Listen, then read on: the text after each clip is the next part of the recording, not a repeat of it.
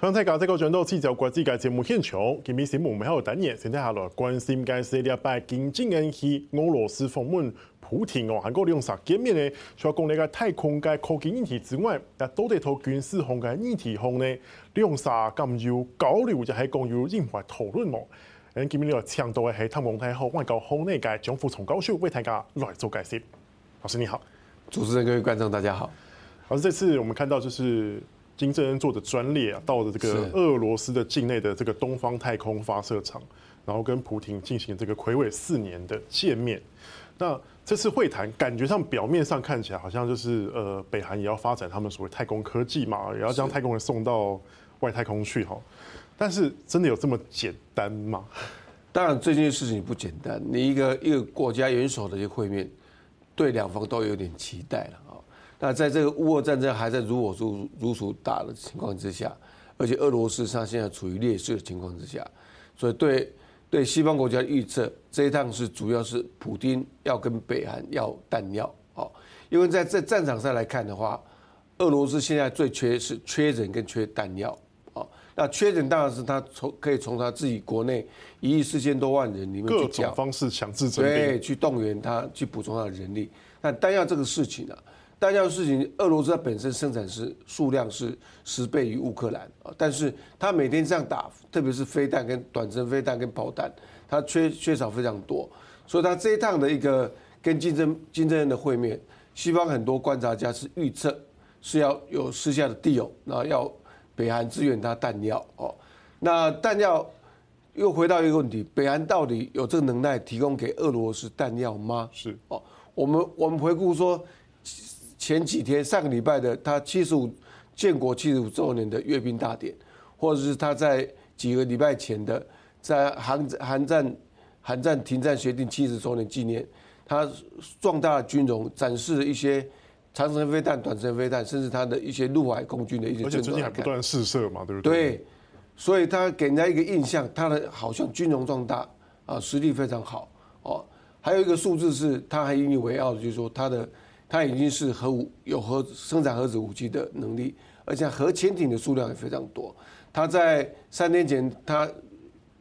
展示了一个核核子潜艇的一个一个照片嘛。那一艘核子潜艇可以从潜潜艇里面发射十枚这核弹哦，所以西方国家是迟疑的，但是它拥有一拥有世界数量最多的潜艇数量，估计是有六十四到八十六艘的潜艇力量。但潜艇当然是对俄罗斯是不太需要，对，俄罗斯需要目前就是短程的飞弹、飞弹跟炮弹。那北韩的一个制造能力来讲是可以满足的哦。哦，这这这方面我再做个描述，就是说我们在知道说他前前一阵子前几年他试射 KN 二十三型的短程飞弹，射程大概四百五到五百公里，那这个是普京相中的一个一个一个目标武器。那在第二就是炮弹，炮弹它它每天的对乌克兰轰炸，炮弹的销量是非常大的啊。那这两个东西哦，我认为是可以让俄罗斯在战场上马上使用。为什么呢？因为他们的制造系统都是源自于苏联时期的技术，其实是所以他们的融合度是非常高的。所以 KN 二十三短程飞弹跟一些炮弹的资源，那如果说能够支援乌克。俄罗斯这这两两种武器的话，那普京他是对他战场的展现是非常有帮助的。而其实，呃，昨天哈就这个南韩一些情报显示，其实北韩已经北韩的武器已经其实出现，已经出现在乌克兰战场上了。老师，你认为这对于乌克兰现在的战况来讲，可能会带来哪些的变数呢？你讲的非常好。其实有一些专家的观察就是说，其实这一次他们主要目的不是要签这个军事合作协定。因为老早之前，俄罗斯跟北韩就军事 军事合作协定的一个签署，所以你刚才讲的没有错，在战场上面已经看到陆陆续续有很多北韩的武器出现。啊，那现在的话，这一趟里面，他们在金正恩跟普京会面之后的公开记者会里面，也只字未提说有军军火上的一个协议。为什么这么的低调呢？当然是他们会，当然是要这样讲嘛。因为西方国家都摆明说，如果说北韩如果说再提供武器，会制裁啦，干嘛？哦，所以说北韩其实制裁这个东西啊，对北韩是没有什么没有什么用的啦。因为制裁这么多年了，因为他因应西方的制裁措施，他的非常奏效的一个策略就是，北韩他承认自己穷，穷了之后就不怕你民生经济上的制裁嘛。所以这一趟去的话，虽然在记者会上面没有公开讲，在联合联合文件里面没有写说要提供这种武器给他，但是我个人的研判，应该私底下会有一些交易啊，因为这个是俄俄罗斯所需要的一个东西。那今天在会面的时候提出了一个条件，就是他无条件要支持俄罗斯，他认为俄罗斯打乌克兰是正义之战。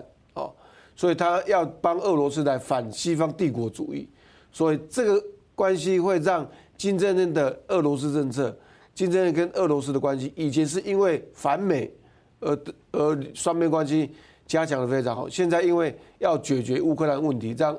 乌克兰让俄罗斯战胜这场战争，所以无条件的支持普丁，那这个是非常大的一一个承诺了。老师，你刚刚有讲说，就是呃，俄罗斯现在可能需要的就是北韩。后方给他提供各种的武器弹药，那就是俄罗斯有求于北韩吧？但是双方见面不可能只有一方有求于任何一方嘛？那金正恩北韩到底要的是什么？这个问题是非常好。北韩要的东西是很明显，就是他他的俄罗斯的军事科技啊，卫星科技啊。那金正恩很明显的他的治国理念就是军事立国。他可以牺牲民生，可以牺牲经济，但是他绝对要成为军事强国。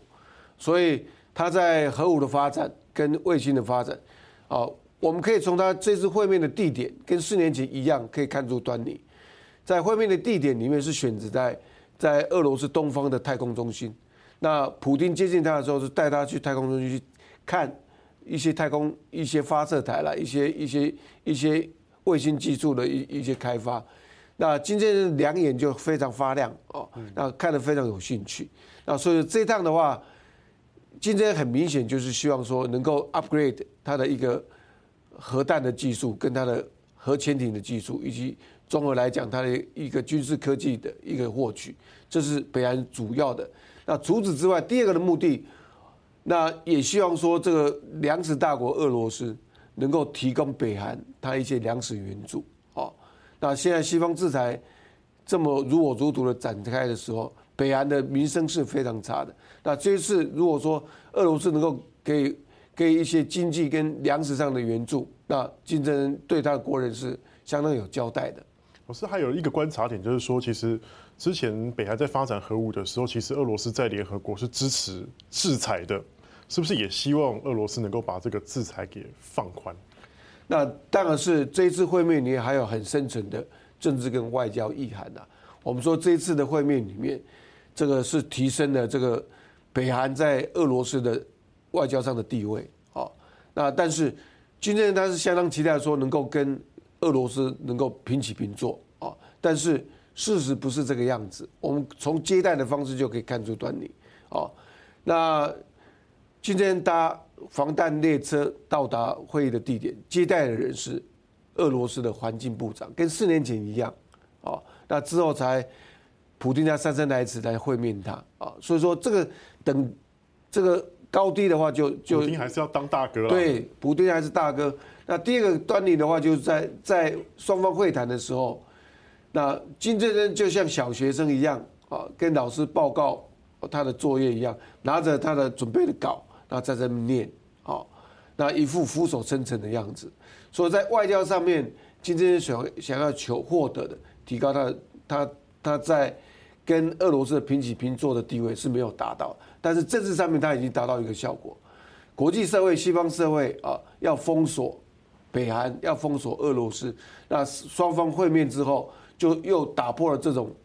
这种被西方孤立的一个一个一个话题。所以双方创造了一个政治跟外交的效果是莫大的。是，老师，那这一次哈两国领袖的会面，其实我们从七月的时候就已经可以看出些端倪。那时候俄罗斯国防部长绍伊古隔了这么多年，他终于去参加了北韩庆祝这个战胜节的这个七十周年的典礼。那其实看起来已经不太罕见，这种情况已经出生了。那后来呃，他也绍伊古也提议说，未来希望能够和中国还有这个俄北韩一起举行这个军事演习哦。老师怎么看？这可能会为未来的这个呃地区的区域的安全带来哪些的冲击？那俄罗斯、北韩跟中国的一个三角连线呢、啊，是根深蒂固的。好，我们还记得说，小布希总统在的时候，有所谓的邪恶轴心。现在邪恶轴心在线的吗？那邪恶轴心是一直存在到现在啊。那所以说，小顾他提出这个建议啊，我觉得说是是没什了无新意了啊。但是重点我们要看的就是说，为什么派小顾去？哦。那这国防部长在这一次的军事国防部门的一个内斗里面，他是获胜的。哦，这个 Prichenko 他已经去世了，他已经被斗下来啊，去世了。那在 Prichenko 跟小顾之间的选择，普京是选择小顾，哦，因为他是国防部长，是从头到尾一直跟随这个普京的一个最有最有最受普京信任的一个军事。军事官员，所以派他去，这层意义就是在这个地方，他要让世界人、世界上的人知道说，小顾是他的人，是他的亲信。那派他去代表出席这个会议，让中国跟北韩知道说，小顾讲的话就是代表普丁啊。那他们一个三角阵容里面，未来在东亚、东北亚的安全、亚洲的安全，甚至整个世界局势的一个发展里面，他们两个。三角的关系会越拴越紧。我真的觉得这个三角关系未来会怎么样的合作跟发展？那这三个国家里面的关系当然是很微妙，并不是说完全都是没有没有一些摩擦了哈。那这三国里面，比如说中国跟俄国啊，中国跟俄罗斯啊，谁是老大，谁是老二，对不对？那这个的话，现现在的趋势里面，虽然普京他现在俯首称臣啊，宁宁为区区中国之下啊。那，但对于中国的一些发展，他也有一些一些防卫嘛，啊，因为他比如说他们在中亚的势势力啦，或者是外高交外高交所中东的势力的一个一个消长，两个国家都有竞争关系。那北对北韩的问题，朝鲜半岛非核化是中国的既定政策，所以今天如果说俄罗斯普京他为了要获得北韩的一个军事支持，而提供他核武技术给北韩，那这这个又踩到中国的红线，那中国会对这个这个这个方向，北韩跟俄罗斯这方面军事合作、核武技术合作的发展，他会有一些意见。那这个意见出来之后，会不会影响中国跟俄罗斯跟北韩的关系？那是值得我们去观察的。是，好，是。那这后续的局势哈，我们当然就是会继续的去关注它。那我们先休息一下，等一下我们再聊这个德国跟欧洲的经济发展。是。那这各位哈，大家继续过来关心该黑呀德国同欧盟该经济该情形。